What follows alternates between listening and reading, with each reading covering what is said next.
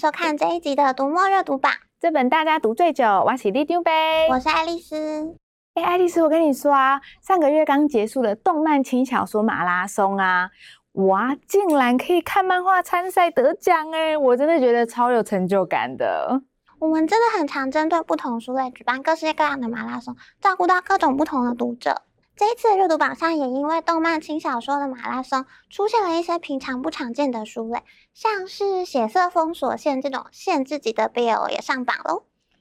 我绝不会说我有看，其实我也没有要问你。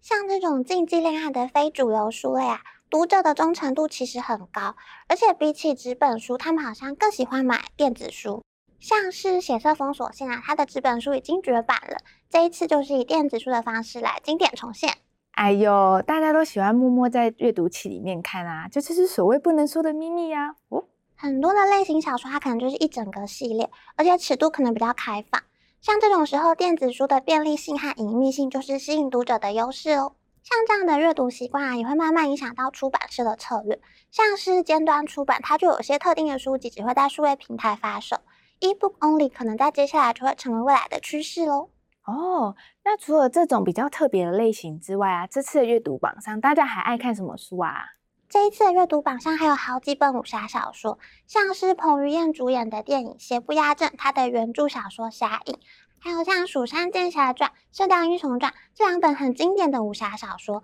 另外就是被称为女版金庸的郑丰，他的新书《勿忘志》也已经全部都上榜喽。哦，我知道，郑丰真的很厉害耶！身为五个孩子的妈妈，还可以每两年就出一部新作品哎。对呀，之前我们的阅读最前线曾经专访过郑峰，他曾经说，他觉得每一个作家的黄金时期可能都是有限量的，他不确定自己未来还写不写得出来，所以就是会继续努力的督促自己规律写作。哦，真的是很认真的作家哎，不知道像他这样子的作家，会不会小时候在写作文那种我的志愿的题目的时候啊，就是说我要当作家这样子。他小时候其实，他爸爸推荐，还有他的哥哥们都很喜欢看武侠小说，他自己也就是把金庸看得滚瓜烂熟，甚至他小时候跟他哥哥们的游戏，就是会引用金庸小说里面的文句，那他们彼此都猜得出来是从哪里出来的。更夸张的是，他连页数都背得出来，诶哇，真的是孩子的学习不能等呢。那他是不是很早就开始写书跟出书啦？没有诶，他的第一部作品《天官双侠》是在他跟她老公一起移居英国的空闲时间完成的，而且他写完之后放在硬碟很多年，一直到他自己都忘记写过这部作品。他后来才在硬碟的深处发现这个原稿，而且他自己读完之后又觉得很喜欢，然后也希望可以让更多的读者看到这部作品。最后，他是把它放在了一个原创文学网站上连载，后来也参加了平台上的比赛，得到首奖，才进而得到出版的机会。哇，我有时候觉得啊，我看到这些作家名人呐、啊，他们其实一开始都跟我们一样是素人凡人，每次听他们背后的小故事啊，我都觉得好亲切哦，感觉我离素人作家又更近一点了。就是因为除了书籍内容啊，作家本身可能也有很多小故事值得和大家分享。所以读墨每个月都会邀请不同的作家或是名人来担任我们的本月店长，而且除了安排专访之外呢，他们也会分享他们的选书书单，让读者可以透过他们的书单分享他们不同面向的阅读品味。我知道正峰也是八月店长，那他推荐的书也是以武侠小说为主吗？不止诶，他也推荐大家去读哈拉瑞的人类系列，就是人类大命运还有人类大历史。而且很有趣的是，他的书单上有一本是金鼎奖的作家哲也和绘者唐唐一起合作的《晴空小侍郎》。晴空小侍郎，这书名也太可爱了吧？那故事是在说什么啊？你也觉得很可爱吧？嗯、这个故事背景设定在一个叫做秦朝的朝代，在当时还有神仙会出现，而且大家其实都还看得到鬼。这个故事描述一个男孩和他的鬼朋友之间的互动，而且读完之后，你就会发现，所有的鬼他们都有一段伤心的往事，而且所有的妖怪都有他们怪得很可爱的地方。而且哲野他在故事里面加入了很多简单但是意义深远的设定，读起来你会觉得既奇幻又疗愈，可以打动非常多的读者。哦，听起来好吸引人哦！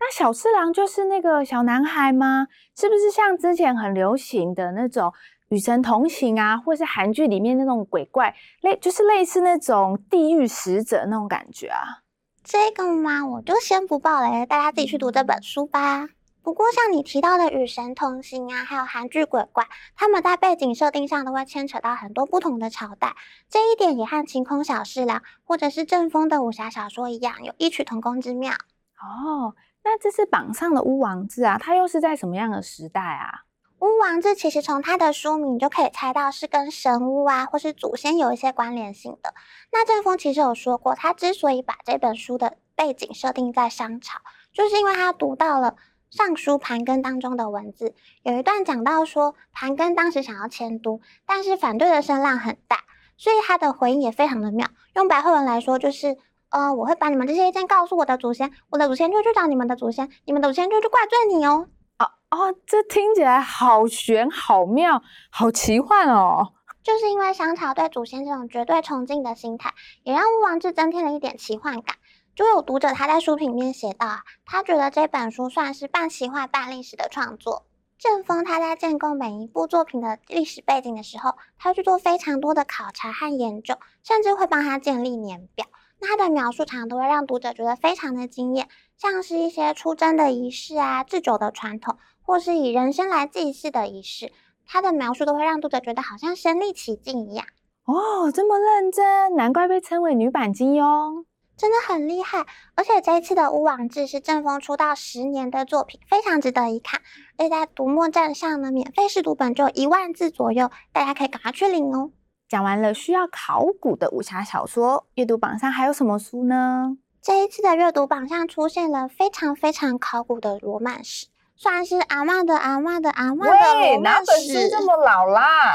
就是大家在求学阶段应该都有被列为必读的《红楼梦》哦。我知道，就是林黛玉跟贾宝玉，还有那个谁的三角关系链嘛，我喜欢。其实《红楼梦》里面不只是爱情，它里面每一个人物的成长，还有随着时间的心境变化，甚至是大观园里面每一个造景设计，都有它的代表意涵。哦，这么深奥啊，难怪是经典。没错，像《红楼梦》这种经典书，常常都会有很多种的编选版本，像是《傲慢与偏见》啊，《大亨小传》，在我们读墨站上一搜下去，都会有很多种的版本啊。那这样就会变得像买衣服一样，感觉容易有选择障碍哎。这种时候最方便的方式就是直接试读啦。在读墨的平台上，因为电子书不需要陈列空间，可以尽量收集各种版本，所以大家也可以透过试读，直接去选你觉得读起来最顺，还有就是看大家读者的书评，你觉得评价最高的版本。而且有一些经典书籍是整本免费的哦，像这一次上榜的《红楼梦》就是，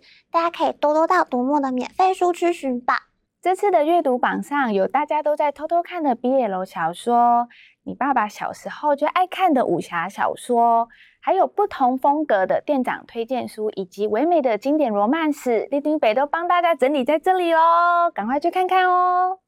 如果你喜欢我们介绍，请帮我们按赞、分享，鼓励我们一下吧。读墨阅读榜，这本大家读最久，我们下次见，拜拜。